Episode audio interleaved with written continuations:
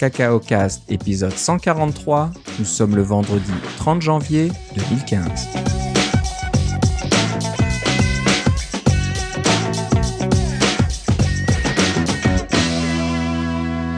Bonjour et bienvenue à tous dans ce nouvel épisode de CacaoCast. Comme d'habitude, Philippe Casgrain est avec moi. Comment ça va, Philippe? Ah, ça va pas mal bien. Et toi, Philippe? Ça va bien aussi. On survit à l'hiver, comme d'habitude. On a une petite bordée de neige hier, là. Ça a rendu le, le trafic pour rentrer du travail euh, intéressant, mais bon. Ah, j'adore ces jours-là pour pouvoir travailler de la maison. ah, quelle chance. Moi, ça m'a pris une heure, une heure et demie pour rentrer. Et puis, il y avait, Oh là il y avait là. pire, j'imagine, mais je trouvais ça bien long. Ouais. Je suis content pour la neige parce que euh, j'aime bien les sports d'hiver. Donc, euh, on n'a pas eu tant de neige que ça jusque-là. Donc, euh, je suis content d'en voir. Mais quand ça tombe en semaine, ça veut dire aussi difficulté pour aller travailler. C'est vraiment, c'est vraiment pas très bien. mal. Il faudrait en parler à quelqu'un de ça que ça change. Ouais, hein, c'est vrai. Il faudrait qu'il y ait, je sais pas, que la neige, idéalement le vendredi soir. Tu sais, la, la nuit de vendredi à samedi. Oui. Et Hein, ça comme ça, tu te lèves le samedi matin, tu peux aller faire du ski. fantastique. Mais voilà. On n'est pas là encore une fois pour parler de ça, ça intéresse pas tout le monde, surtout ceux qui ne vivent pas dans nos contrées euh, nordiques. Donc euh, bah, on va parler euh, des nouvelles un petit peu euh, côté Apple pour commencer, comme on fait d'habitude. Alors pour ceux qui ne le savaient pas déjà, il y a une, date limite qui s'approche, qui va être dimanche, donc préparez-vous. Si vous voulez soumettre une nouvelle application sur l'App Store, une nouvelle application iOS sur l'App Store à partir de dimanche, il faudra obli- obligatoirement compiler votre application pour euh, le SDK iOS 8 et aussi qu'elle soit euh, compilée en 64 bits. Oui. Je ne sais pas s'il y a d'autres euh, d'autres obligations Ben, euh, c'est-à-dire que- à part ça? Pour nos auditeurs, je dirais que c'est le dimanche 1er février, parce que je sais pas quand est-ce qu'ils vont écouter cette, euh, cet, ép- cet épisode-là, mais le dimanche 1er février 2015. Ap- Si vous êtes après cette date-là et que vous faites une nouvelle application, il faut absolument, comme tu dis, qu'elle soit 64 bits et euh, avec le SDK iOS 8. Euh, vous pouvez encore faire des applications 32 bits. hein. C'est ça qui est important, là, parce que il y a, y a des téléphones et des iPads qui sont 32 bits qui sont euh, qui sont qui supportent i- euh, iOS 8. Euh, puis vous pouvez aussi faire une application qui va continuer. Je crois que qui, on supporte encore euh, iOS 5 comme comme version de déploiement. Alors le SDK c'est iOS 8, mais la version de déploiement c'est encore iOS 5. Donc vous pouvez même faire une application qui va tourner encore sur les iPad 1. Euh, puis l'envoyer sur le Ah, store. Mais il faut qu'il y ait un, il faut qu'il y ait une, une, une tranche 64 bits euh, dans votre application pour que quand vous la, la démarrez sur un téléphone ou un iPad moderne, elle fonctionne vraiment en 64 bits comme le reste du système. Voilà. Donc euh, il fallait bien que ça arrive. hein. C'est un petit peu la puis la date, ça c'est pour les nouvelles applications. Et puis pour les applications Oui. actuelles, vous voulez faire une mise à jour. La date, c'est le 1er juin. À partir du 1er juin, vous devez faire une mise à jour qui doit être absolument euh, contenir le SDK iOS 8 et avoir une tranche 64 bits. Ça, c'est l'autre date limite qui s'en vient. On en reparlera euh, quand on s'en rapprochera. Mais si vous avez une application actuelle et que vous prévoyez faire des mises à jour dans l'année qui s'en vient, euh, dépêchez-vous là. Faites une application qui était iOS 8. Ok.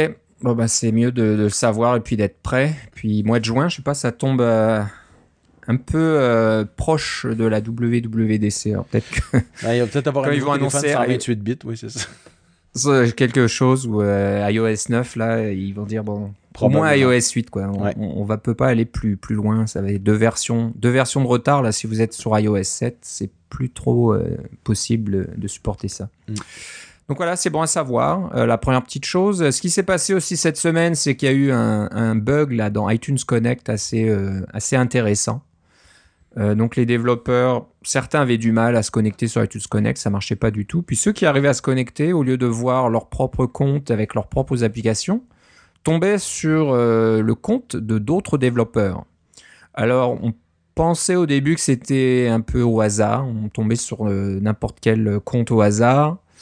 En regardant de plus près, moi je pense pas que ça soit au hasard parce que euh, à chaque fois toutes les copies d'écran et tout- toutes les réactions qu'on a vues sur Twitter des développeurs qui ont été victimes de ce problème, euh, ils tombaient tous- toujours sur des comptes de haut calibre. Donc pas pas un petit développeur obscur euh, que personne connaît, c'était euh, les développeurs qui faisaient l'application euh, People Magazine ou Swimsuit ou alors HR Block, c'est une compagnie financière assez importante, des banques, des trucs comme ça. Donc c'était assez gros. La bonne nouvelle, on va dire, c'est qu'on pouvait pas faire de modifications. hein. Il n'y avait pas moyen de de changer quoi que ce soit, mais on pouvait quand même voir apparemment d'éventuelles nouvelles versions qui étaient prêtes à être envoyées en revue à l'App Store. Et on pouvait aussi voir le nombre de téléchargements, je crois, et puis les revenus. Donc c'est peut-être un peu embêtant là pour certains, certaines grosses compagnies de qu'on puisse voir combien d'applications euh, sont vendues et, pour combien et etc. Donc là c'était un peu problématique. Alors Philippe, toi tu penses que c'est probablement un déploiement de test qui a mal tourné, un, développeur qui s'est trompé euh, de fichiers ou de boutons et puis euh, au lieu d'être dans un environnement de test, ça a été envoyé en environnement de production. Disons qu'on travaille dans une branche dans Git et puis on, oublie de faire un checkout master avant de faire un push et puis euh, on fait notre push euh, de, en production depuis la branche de, de, de, test. Je sais pas comment ils sont faits à l'interne, mais je peux voir que des erreurs comme ça peuvent se produire. C'est bizarre qu'ils aient pas des systèmes multiples pour détecter ce genre de trucs-là, mais enfin, Peut-être que ça arrive très souvent puis qu'on s'en rend jamais compte parce que c'est intercepté par des systèmes intermédiaires, là, mais c'est quand même un peu. Euh, c'est quand même assez spécial de voir que ça se produit encore de nos jours chez Apple. Ça, ça remonte pas leur code de popularité au niveau des. Euh, leur capacité à faire des services Internet. C'est ça, ça tombe mal parce qu'on est dans une pleine période où tout le monde se plaint de la, qualité des logiciels chez Apple et puis il arrive des, trucs comme ça. Ouais, mais les, logiciels, les, logiciels Internet, on s'entend que ça fait des années que c'est que c'est problématique chez Apple. C'est pas, ils n'ont pas le même standard de qualité pour leurs logiciels. Euh, euh, pendant combien de temps on a eu euh, on a eu Radar, le, le, bugreport.apple.com qui ressemblait à un, un, euh, macOS 10.0 là puis là quand c'est sorti pour euh, macOS 10. Euh, c'est sorti pour avoir le look un peu plus iOS 6 pouf iOS 7 est sorti comme trois semaines après c'est pas super rapide c'est pas vraiment leur leur domaine de prédilection les services web j'ai l'impression non non puis je pense ouais il y a, peut-être pas assez de de symbiose entre ces équipes-là. Il, y, a le côté Mac et iOS, et puis le côté service et web, j'ai l'impression que c'est différent. Puis de toute façon, c'est c'est un manager différent. Hein, donc c'est c'est pas le la même groupe vraiment qui fait euh, Mac et iOS et puis service. Donc euh, c'est peut-être un peu le problème. Et puis il y a tellement de secrets chez Apple que les pauvres gars qui travaillent sur les applications web n'ont aucune idée euh, de la nouvelle version d'iOS 8 qui va sortir. Donc on les on les tient pas au courant. Donc voilà, dans deux ans ils vont réussir à à je sais pas avoir un look un peu plus actuel, mais ça prend du temps. enfin bref, il va falloir qu'ils je sais pas qu'ils débauchent les gens chez Google et qu'ils les embauchent chez Apple. Comme Apple, ça va très bien au niveau financier, puis Google, c'est pas que ça va pas bien, mais euh, ça se ralentit un petit peu au niveau des ventes de, publicité, etc. Donc euh, peut-être que les développeurs là ou les ingénieurs vont commencer à regarder euh, côté Apple pour travailler. Donc ça serait peut-être pas une, mauvaise chose d'avoir le savoir-faire de services en ligne de Google qui, qui, aille chez Apple. Donc voilà, c'est intéressant. ce que tu dis, j'aime bien avoir une, une faiblesse chez Apple parce que ça montre qu'ils sont quand même pas infaillibles. Sinon, c'est un géant qui contrôle tout. Là. Euh, c'est quasiment, quasiment. Ils sont humains. Oui, c'est ça, exactement. Euh, voilà. Donc, euh, bon, bah, c'est à suivre. Ça veut dire qu'ils travaillent sur iTunes, Connect, donc on espère que ça va s'améliorer de ce côté-là. Je voulais parler d'une petite nouvelle. Il y en a une autre, on va, en parler après, mais de, des cours en ligne de Stanford, donc l'université californienne, de Stanford qui publie des cours en ligne gratuitement sur iTunes University, iTunes U. Euh, il y a l'application iTunes U, c'est ça, hein, sur, iOS, mais vous pouvez aussi euh, aller sur euh, votre Mac ou PC, puis aller sur iTunes et, télécharger les cours en ligne de l'université de, Stanford. Et on en avait parlé il y a très longtemps. Je vais essayer de faire une recherche oui, rapide. Oui, c'est le, le fameux cours CS 193p. Là. Voilà, donc mhm. ça remonte à le 25 avril 2009, c'est ça, oui. Donc déjà, euh, bah, on pouvait trouver des cours. Ça parlait de voilà, développement euh, d'applications en, Objective-C, etc. Mais bah, ils se sont mis à jour, ils vont pas euh, redonner le même cours comme ça pendant une, éternité, donc ils se sont mis à jour. Et maintenant, ils livrent un nouveau cours de développement d'applications iOS 8 et, écrite en Swift. Oui.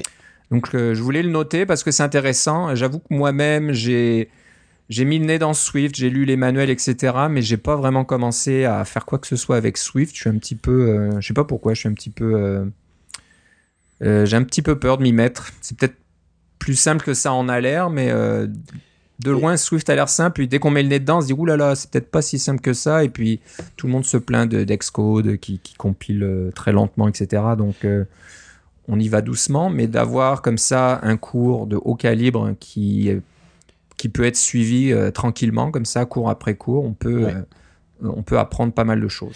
Je, te dirais, mon expérience de, de, de Swift, euh, j'ai essayé de traduire une de mes applications actuelles en Swift, euh, c'est celle de Gatineau Vélo là, pour les, les pistes slam. Et puis traduire dans mon application en Swift, c'est pas si passionnant que ça parce que oui, on en apprend sur le langage, mais des choses comme ça, mais on, on finit par utiliser toutes les mêmes les mêmes techniques qu'on utilisait en Objective-C, puis il n'y a pas tellement de différence entre le début et la fin. On on, on, dit pas qu'on qu'on entre dans Swift aussi euh, aussi facilement et simplement que juste dire euh, bon ben je vais prendre quelque chose de nouveau puis je vais faire le, je vais utiliser le langage. Euh, ensuite ce que j'ai fait c'est que je me suis fait une petite application de test pour mon application TrainScan qui est juste une application euh, Mac là toute bête puis qui me donne la liste de toutes les stations de train puis qui essaie de trouver des codes puis qui fait un petit peu de manipulation sur le site web de, de VRI pour essayer de découvrir les codes de station parce que j'ai pas les codes de station à quatre chiffres, là, comme à quatre lettres, pardon, comme euh, OTW, OTTW pour Ottawa ou MTRL pour Montréal, etc. Donc, il essaie de, de, de deviner ces codes-là en faisant des requêtes web. Donc, ça touchait à plusieurs aspects de, de Swift. Ça touchait à l'aspect euh, calcul simple, euh, il y a, pour calculer toutes les, les combinaisons de différents de différentes lettres euh, ensemble. Ça touchait au calcul, analyse de, de chaînes de caractères, ça touchait aux requêtes web, ça touchait à un paquet de trucs. Euh, évidemment, les, les blocs, qui sont pas des blocs, c'est des closures euh, en Swift. C'est, le, mais c'est fondamentalement la même technique. Il y a beaucoup de concepts qui se ressemblent. Et puis, je me suis forcé à le faire en Swift en disant, là, là, ça va faire, là, je vais, je vais laisser faire l'objectif, je vais tout faire en Swift pour voir ce que ça va donner. Et ma foi, ça a été difficile au début parce que c'est sûr que la syntaxe est différente. On accroche sur toutes sortes de choses. On se retrouve à aller regarder sur Stack Overflow des choses euh, comme ça. Le, compilateur Xcode, comme tu dis, il crash si vous avez des messages que SourceKit a planté à toutes les trois secondes, euh, qui apparaissent et qui disparaissent. Mais au bout d'un certain temps, ça finit par se stabiliser. Puis vous, commencez à penser un peu plus en Swift puis à voir comment le langage s'intègre. Puis après ça, vous voyez l'élégance dans la simplicité qu'il peut avoir en écrivant votre truc en Swift en partant, plutôt que de dire on va prendre notre code d'Objective-C puis on va le transformer. Puis ce que je remarque aussi, c'est que le, le, langage Swift, euh, à mon avis, transcende euh, ce que ça veut dire de parler avec un, un, framework qui est très très euh, ancien, disons, là, comme Coco ancien dans le sens de. Il y a beaucoup d'histoires dans Coco. il y a beaucoup de façons de faire des choses. Il y a, beaucoup de, classes. Essayez pas de réinventer la roue. Il y a à peu près tout le temps une classe pour ce que vous voulez faire. Euh, euh, tout, il, y a, beaucoup, beaucoup de choses dans Coco. Alors, c'est comme de dire qu'on on a tous ces vieux trucs-là ou, ces trucs qui ont été débogués, qui ont été utilisés et qui ont, qui, ont été euh, publiés pendant très longtemps. Mais là, on va leur mettre, on va les appeler avec quelque chose de moderne, un langage moderne qui va être simple et qui vous permettre de voir vraiment ce qui se passe euh, à un plus haut niveau. Vous êtes monté à un plus haut niveau avec Swift que vous l'êtes avec un Objective-C c'est franchement très rafraîchissant. Euh, je recommande à tout le monde si vous avez soit une petite application ou un utilitaire ou, euh, ou carrément une nouvelle application que vous voulez essayer de faire qui est au début pas trop compliqué mais qui pourrait l'être plus tard, mais qui va utiliser Coco, là, qui va utiliser Core Data, qui va utiliser tous ces machins-là démarrer en Swift, puis au début, résister de dire je vais, prendre du Objective-C, des choses comme ça, puis je vais, revenir Objective-C. Essayez de passer votre première heure ou votre premier deux heures en Swift, puis oui, vous allez trouver ça plus difficile au début parce que c'est, c'est étrange, c'est une drôle de syntaxe, puis euh, pourquoi les points-virgules, pourquoi pas de points-virgules, ça a l'air comme tout nu, puis des choses comme ça. Puis c'est quoi les, c'est, c'est quoi ces closures-là, c'est quoi la fameuse syntaxe, puis le, euh, qu'est-ce que c'est les, les méthodes optionnelles, puis les arguments optionnels, puis ces choses comme ça, mais passer à travers une première fois, puis ça fait ça fait vraiment une différence. J'ai été agréablement surpris. Et puis, euh, à date, je pense que si j'ai pas des si c'est pas des applications qui sont ultra petites comme par exemple un petit utilitaire que quand il va être compilé il va faire 40 k là, euh, si c'est pas une très petite application je vais la faire euh, probablement garantie en Swift parce que A, je vais apprendre le langage et B, euh, c'est sûr que le, le, runtime Swift rajoute environ 4 euh, MB à votre application. Mais ça, ça va disparaître avec le temps parce que le runtime va être intégré au système. Parce qu'il n'est pas intégré en ce moment parce qu'il est en développement constant, là, mais euh, c'est. vous allez voir, c'est, à mon avis, c'est vraiment l'avenir. Et puis, on peut vraiment faire tout ce qu'on faisait et même plus et de façon plus expressive et plus simple même. c'est quasiment plus joli à regarder aussi. Ok.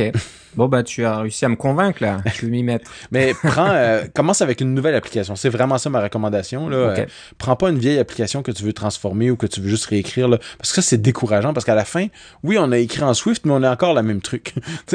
On n'a pas Ouais, l'impression d'avoir avancé. Euh, c'est c'est l'erreur que j'ai faite au départ et c'est ce que je vous recommande de ne pas faire. Ok.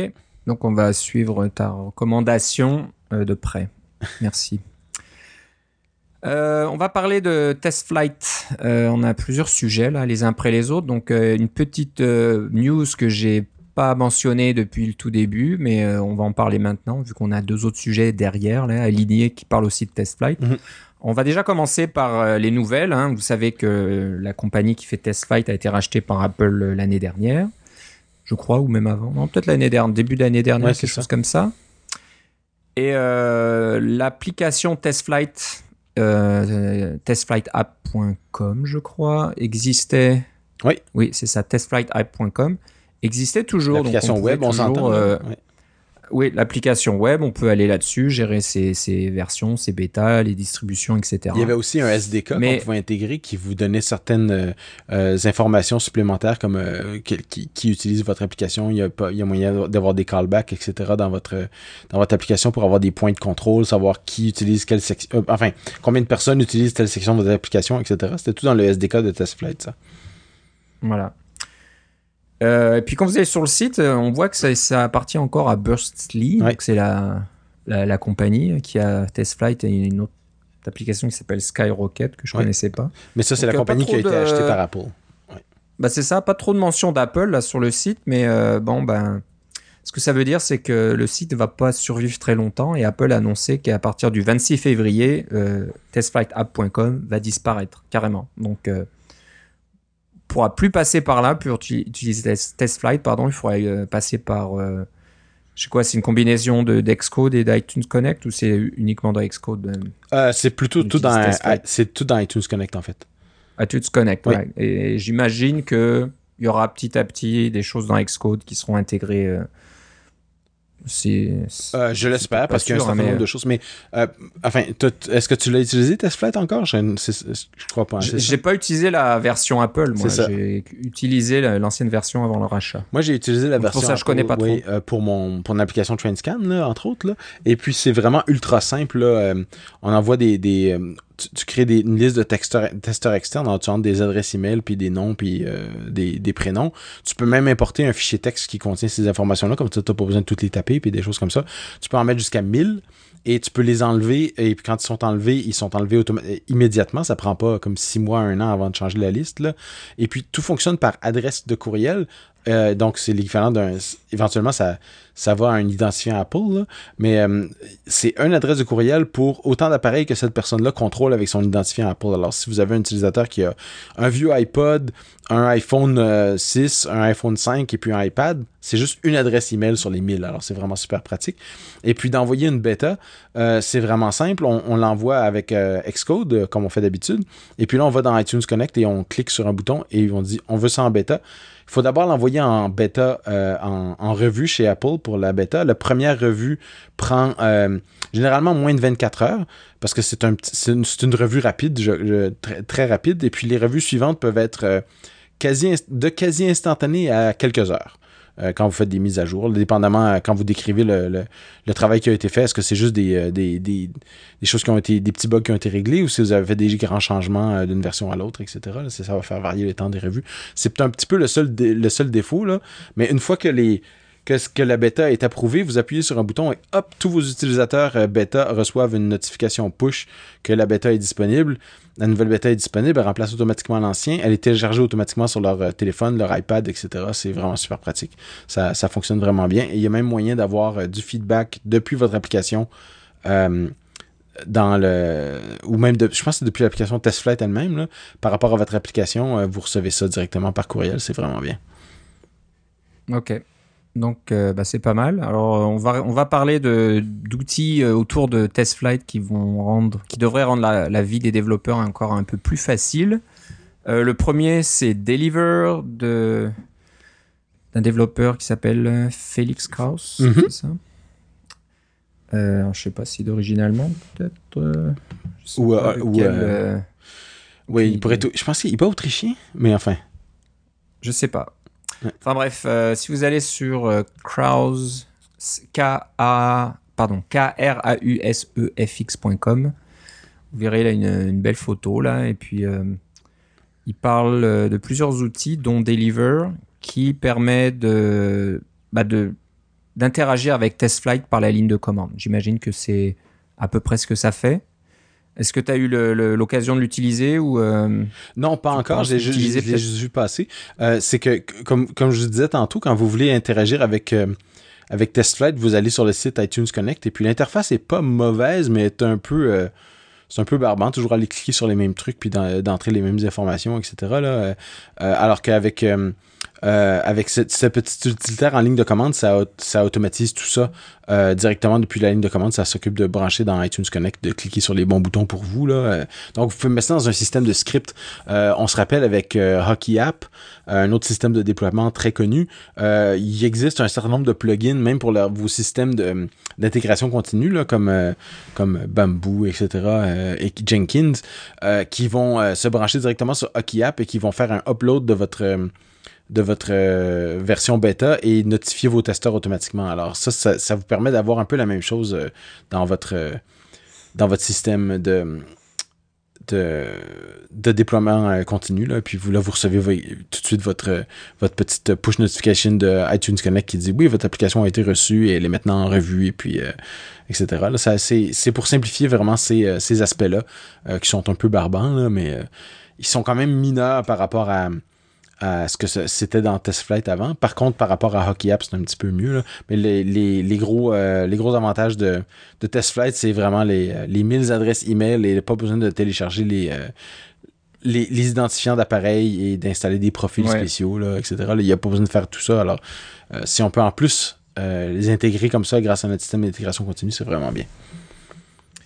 C'est pas mal. Alors, ce qu'il faut savoir, c'est que l'outil Deliver fait partie euh, d'un ensemble d'outils euh, plus évolués de, de Félix euh, qui s'appelle Fastlane. Donc, on vous invite à aller faire un tour sur son site. Encore une fois, k-r-a-u-s-e-f-x.com. Et il a d'autres outils qui permettent d'automatiser tout un tas de choses. Donc, Fastlane inclut Deliver pour faire la, livraison de votre application sur TestFlight, mais il y a aussi des outils pour faire des copie d'écran automatisée. On en a parlé aussi dans le passé, euh, il n'y a pas très longtemps, là, quand on a une application en plusieurs langues et sous plusieurs formats. C'est intéressant d'automatiser tout ça. Euh, donc voilà, on vous invite à regarder un petit peu tout ça. Je pense que c'est des produits, euh, des applications open source. Je n'ai pas mhm. l'impression que ce soit du, du commercial. Donc voilà, si vous le faites, surtout pour faire de l'intégration continue, comme tu le disais, c'est bien d'avoir tous ces outils qu'on peut scripter assez facilement. Donc, euh, pas la peine d'aller cliquer tout un tas de choses. Voilà, Félix Kraus. Euh, donc ça, c'était le premier outil, euh, si je retrouve ma liste, le premier outil dont on voulait parler autour de TestFlight. Le deuxième, il s'appelle BetaFill. Oui. Alors B-E-T-A-F-I-L-L, ce qui veut dire bah, de remplir les informations. Hein, dans, TestFlight ou dans tout autre outil, on a pas mal d'infos à, taper à chaque fois. Et si je comprends bien, c'est un petit outil qui permet d'automatiser tout ça? Oui. Alors, euh, si, si d'installer euh, Deliver euh, ne, vous, ne vous plaît pas ou ça vous tente pas d'avoir un, un outil en ligne de commande, euh, alors que vous voulez aller sur iTunes Connect euh, et puis entrer cette information à la main, euh, euh Betafill va vous permettre de ne pas avoir à rentrer toujours la même information parce que quand vous créez une nouvelle version, il faut que vous donniez bon ben votre nom, etc., puis votre date de naissance, puis votre email, des choses comme ça. Il faut re-remplir toutes ces informations-là parce que curieusement, le site web s'en rappelle pas d'une fois à l'autre. Il pense que c'est une soumission nouvelle à chaque fois, complètement nouvelle, puis que tout a changé, donc vous voulez tout rentrer. Et puis, euh, des fois, il y a des bugs dans Safari qui font en sorte que ça vous présente pas que c'est tel champ qui manque, etc. Donc, Betafill, c'est une petite extension Safari qui se rappelle de ce que vous avez mis la dernière fois et qui, en un clic, va tout remplir euh, les trucs pour vous et qui va pouvoir le faire. Euh, je laisse. J'ai pas vérifié encore. si, ça pouvait le faire en plusieurs langages, ça serait vraiment pratique parce que en anglais, en français, en, japonais, en allemand, etc. Là, ça serait. Il faut toujours remplir la même information. C'est c'est très pratique et ça vaut la peine d'être utilisé. Je vais l'utiliser pour mon prochain ma prochaine soumission parce que c'est un truc tout super simple, une extension Safari. Ça vous ça vous engage à rien, c'est pas compliqué à installer. Et si vous l'aimez pas, vous la désinstallez, c'est pas plus grave que ça. Voilà, c'est tout bête, mais c'est encore une fois pratique à, à voir dans sa panoplie quand. Bah, J'imagine pour les, développeurs qui développent beaucoup d'applications ou qui. Oh non, mais applications, quand, tu euh, fais plusieurs bêtas, là, plusieurs versions de la même bêta, il faut toujours que tu rentres la même, la même information. c'est vraiment assez. C'est vraiment. Il y, a quelques petits trucs barbants dans iTunes Connect qui, qui vont probablement être arrangés plus tard, mais pas tout de suite. Là. Euh, et puis, euh, ça, c'en est un. C'est des trucs un peu embêtants. Là. Ouais. Donc, euh, laissez-moi vous donner un peu, euh, si je retrouve mon document encore une fois, décidément, c'est euh, sur junecloud.com, J-U-N-E-C-L-O-U-D.com. Et bah, je pense qu'il y a tout un tas d'autres choses, mais vous trouverez surtout Betafil. Puis, je pense qu'ils aiment bien faire des extensions Safari, donc c'est peut-être intéressant de regarder. Je ne sais pas si le code est disponible, je, je pense que oui, ça doit être quelque part, mais c'est intéressant de voir comment ça marche. Donc Betafil sur junecloud.com. Euh, bah, on a fait le tour un petit peu de, nos petits outils TestFlight. On va parler d'un autre euh, kit, un autre toolkit qui s'appelle AudioKit. A-U-D-I-O-K-I-T. Et comme vous l'aurez deviné, c'est un, kit qui permet de générer des sons et de la musique. Donc c'est carrément euh, tout un, environnement euh, pour faire de, bah, la musique euh, synthétique, là, comme des synthétiseurs, mais aussi pour, euh, gérer, gérer les sons, gérer des séquences de sons et tout un tas de choses. Donc c'est quelque chose de très puissant. Avec ça, vous pouvez faire un petit synthétiseur, un piano, vous pouvez faire un séquenceur. qui enchaîne plusieurs types de sons, de batteries, etc. Il y a tout un tas de, de gestion des, des, sinusoïdes et tout ça là. Donc euh, comme comme les vrais synthétiseurs euh, des années 70 là vous pouvez vous amuser à faire tout un tas d'effets. Donc si vous avez une application ou un jeu par exemple qui a besoin d'avoir des sons un peu particuliers euh, bah, au lieu d'aller faire ça sur un sur un outil sur le Mac exporter ça dans un format AIFF ou je ne sais quoi et ensuite de le jouer dans votre application vous pouvez carrément générer des sons à partir de votre application sur iOS et je crois même que ça marche sur Mac. J'ai pas fait attention. Euh, je pense que oui, il y a des exemples, ouais, des exemples qui fonctionnent sur Mac aussi. Donc, euh, parce qu'il y a ça, a l'air intéressant. Mac Objective C et Mac Swift aussi. Et Swift aussi. Et donc, mhm. euh, et c'est open source, donc voilà, il n'y a pas besoin de licence ou quoi que ce soit. Alors, il y a tout un tas d'exemples qui, qui, sont donnés. on peut prendre une musique, euh, une, musique euh, bah, toute normale et puis rajouter de la réverbération, des échos et tout ça. Donc ça peut être intéressant aussi pour ajouter des effets euh, bah, à un jeu, par exemple. Si vous voulez faire un jeu, vous rentrez dans une caverne, vous voulez avoir un petit peu d'écho avec les, je sais pas moi, les personnages qui parlent ou la musique, et ben vous pouvez rajouter ça apparemment assez assez simplement. Je suis pas, j'ai pas vraiment essayé de coder ça, mais je pense pas que ce soit bien compliqué à faire. Il faut peut-être s'y connaître un petit peu dans le traitement sonore, mais euh, ça a l'air pas mal. C'est très complet. Il y a tout un site avec des tutoriels, euh, documentation, euh, des exemples, des petites vidéos qui, vous montrent comment ça fonctionne. Donc, non, c'est vraiment pas mal. C'est assez, assez impressionnant. je suis étonné que quelqu'un se soit donné la peine de faire tout ça et que ça, ça reste en open source. c'est une licence LGPL, par exemple. OK. Ouais. Donc un petit peu plus euh, contraignante que, que d'autres licences. Faut faire attention. Oui, c'est ça. C'est pas la pire. Ah, non, c'est ça. C'est quand même du LGPL, mais ce que ça veut dire que, et là je suis pas un avocat un spécialiste en licence, mais de ce que je comprends du LGPL, vous pouvez l'intégrer dans votre programme sans qu'il devienne LGPL si vous êtes euh, intégré euh, le AudioKit sous forme de framework. Donc euh, c'est possible évidemment sous iOS 8 maintenant. Ok, donc euh, ben, à savoir, il faut toujours euh, jeter un coup d'œil sur les licences, on ne sait jamais, mais euh, voilà, donc ça, ça, peut être quand même intéressant. Absolument. De regarder à quoi ça ressemble. Donc si vous allez sur audiokit.io, a u d i o k i t.io, vous verrez tout ça. Donc moi je trouve ça pas mal. Ça donne envie de s'amuser puis de faire des petits sons, des, des, machins juste pour, juste pour ça. Des, des, petites synthèses, des petites synthèses. Des petites synthèses, des petits sons rigolos, un petit son de, de, pistolet laser ou des choses comme ça. Voilà. Ça peut être marrant. Bon, on va finir par euh, quelque chose d'un peu rigolo. On aime bien faire ça euh, de temps en temps. Euh, et ça rappelle un autre truc. C'était un. J'essaie de me souvenir. C'était dans la barre de menu du Mac. Hein. Il y avait un petit peu la même chose.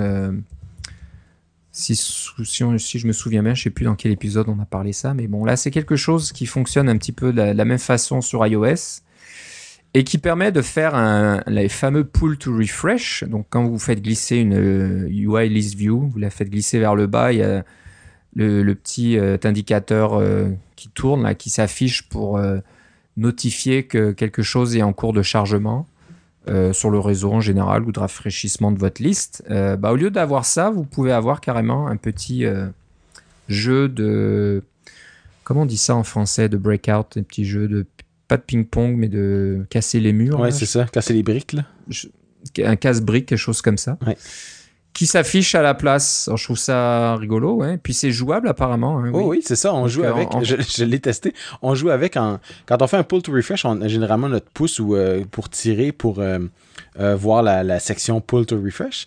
Eh bien là, ce qu'on fait, c'est qu'on garde notre doigt sur l'écran et en déplaçant notre pouce comme si on, vers le haut, vers le bas, on, déplace aussi la petite palette euh, vers le haut, vers le bas pour pouvoir euh, essayer de renvoyer la petite balle virtuelle dans les briques pour casser les briques virtuelles pendant que le, refresh se fait. C'est assez rigolo.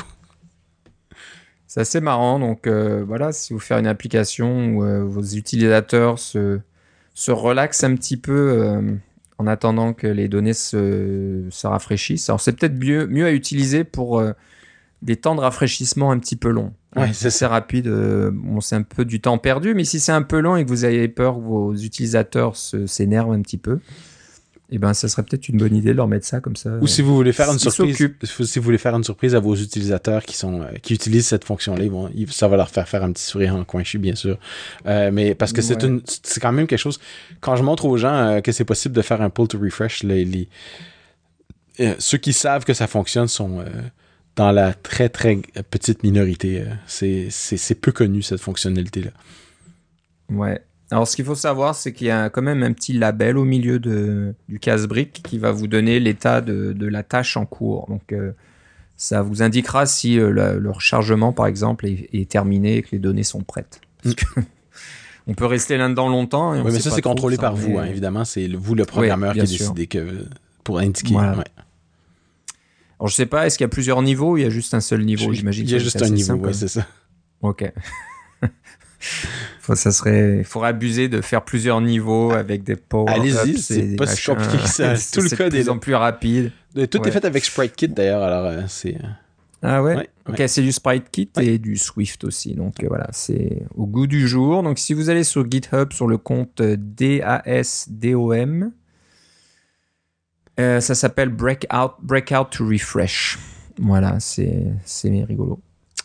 Et j'arrive pas, je sais est-ce que je peux. Oui, c'est Dominique Hauser euh, d'Allemagne. Donc, quelqu'un d'Allemagne finalement, qui fait ça. Donc, euh, bah, c'est marrant. Mm. Une bonne idée. Fallait y penser. Voilà, donc ça finit euh, notre épisode aujourd'hui. on devrait se revoir à peu près dans deux semaines. ce que j'ai pas signalé dans les news aussi, c'est donc l'Apple la, Watch qui a été annoncé pour le mois d'avril c'est officiel. C'est Tim Cook qui l'a dit euh, lors des résultats financiers excellents euh, d'Apple, euh, des états financiers records grâce apparemment à la vente de l'iPhone en Chine qui marche très bien. Mhm. Et surtout à la vente des iPhones avec des grands écrans, donc l'iPhone 6 Plus qui coûte plus cher, eh ben, il s'en vend beaucoup, donc Apple gagne encore plus d'argent. Et les paris sont ouverts euh, à savoir quand ça va arriver au mois d'avril, parce qu'on se dit qu'au mois d'avril, ça pourrait être jusqu'au 30 avril, bien sûr, mais euh, il y en a qui pensent que ça va arriver avant euh, NS North, qui, qui, est du 10 au 12 avril, alors il y en a qui pensent que ça va arriver avant.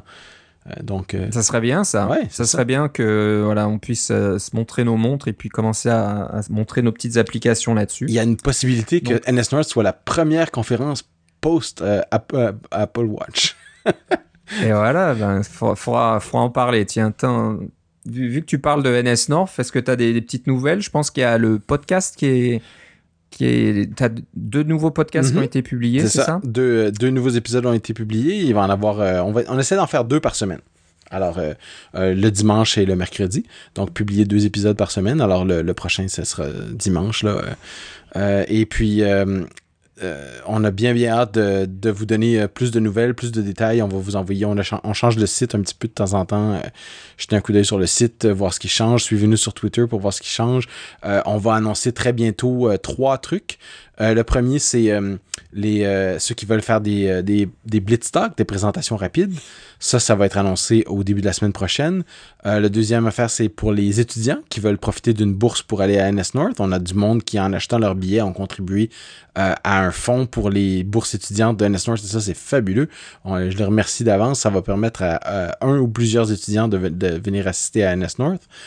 Et le troisième, c'est un, site d'autopartage où on va pouvoir euh, permettre aux gens qui se déplacent en voiture de ben, de, minimiser leurs coûts en partageant avec d'autres personnes euh, qui sont tout, qui vont aussi à NS parce qu'on va tous à la même place, euh, de pouvoir coordonner euh, les déplacements pour aller jusqu'à Montebello en partant soit de Montréal ou d'Ottawa ou d'ailleurs. Mais enfin, si vous arrivez à Montebello, généralement vous allez partir, vous allez soit passer par Montréal, soit passer par Ottawa, à moins que vous veniez de, du nord, du Mont-Tremblant.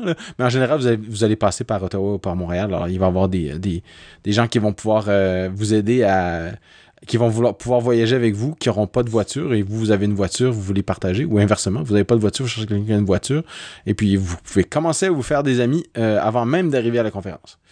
On a bien hâte de, vous sortir ça toute la semaine prochaine.